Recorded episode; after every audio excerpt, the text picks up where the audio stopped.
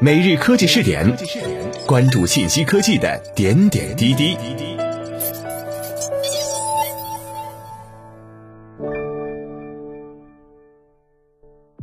各位蜻蜓 FM 的听众朋友们，大家好，欢迎收听每日科技试点，我是主播李浩南。今天我们来一起关注一下美股全线收跌，道指跌近九十点，金山云涨百分之六点二六。美国时间周三，美股收盘全线走低。美联储对经济前景的悲观预期，挫败了人们对苹果市值创新高所激发的热情。道琼斯指数收于两万七千六百九十二点八八点，下跌八十五点一九点，跌幅百分之零点三一。标准普尔五百指数收于三千三百七十四点八五点，下跌百分之零点四四。纳斯达克综合指数收于一万一千一百四十六点四六点，下跌百分之零点八七。在美股周三交易中，科技龙头股多数下跌。苹果股价收于四百六十二点八三美元，上涨百分之零点一三。谷歌母公司 Alphabet 股价收于一千五百四十七点五三美元，下跌百分之零点七一。亚马逊收于三千二百六十点四八美元，下跌百分之一点五七。微软收于二百零九点七零美元，下跌百分之零点六一。Facebook 收于二百六十二点五九美元，上涨百分之零点一。甲骨文收于五十六点二零美元，上涨百分之一点八五。IBM 收于一百二十三点八四美元，下跌百分之零点八六。奈飞收于四百八十四点五三美元，下跌百分之一点四九。特斯拉收于一千八百七十八点五三美元，下跌百分之零点四五。推特涨百分之二点三二，优步跌百分之二点一九，Left 涨百分之零点七二。美股中的芯片龙头股普遍下跌。台积电收于七十八点五四美元，下跌百分之一点一；英伟达收于四百八十五点五四美元，下跌百分之一；英特尔收于四十八点三三美元，下跌百分之零点六六；博通收于三百二十九点二一美元，上涨百分之零点一七；高通收于一百一十一点零四美元，下跌百分之零点八八；德州仪器收于一百三十八点四八美元，下跌百分之零点六。；AMD 收于八十一点零九美元，下跌百分之零点七。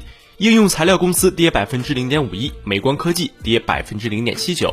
在美国上市的主要中概股多数下跌。阿里巴巴收于二百六十点五九美元，上涨百分之零点五四。京东收于七十二点五六美元，上涨百分之三点一九。百度收于一百二十二点七一美元，下跌百分之一点二。拼多多收于九十五点九四美元，上涨百分之四点七五。哔哩哔哩收于四十五点二七美元，下跌百分之零点零九。好未来收于七十四点零九美元，下跌百分之下跌百分之四点五五。爱奇艺收于十八点八三美元，下跌百分之一点五七。跟谁学收于八十七点五零美元，下跌百分之二点七七。微博收于三十三点二六美元，下跌百分之一点八六。新浪跌百分之一点一，搜狐跌百分之零点八一，搜狗跌百分之零点一二，携程跌百分之零点九三，前程无忧跌百分之一点五六，汽车之家跌百分之一点三三。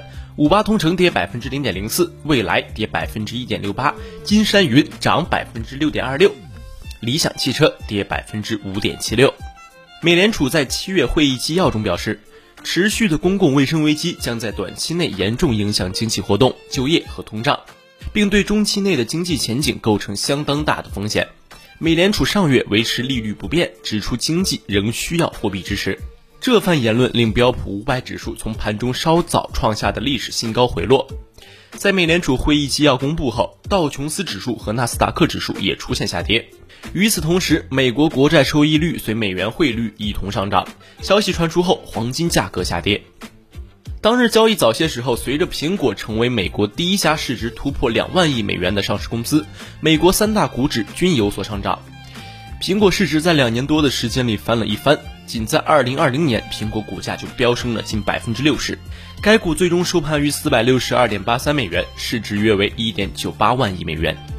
此前一天，标准普尔五百指数突破今年二月十九号创下的历史高点，证实新一轮牛市的开始。纳斯达克综合指数也于周二创下新高。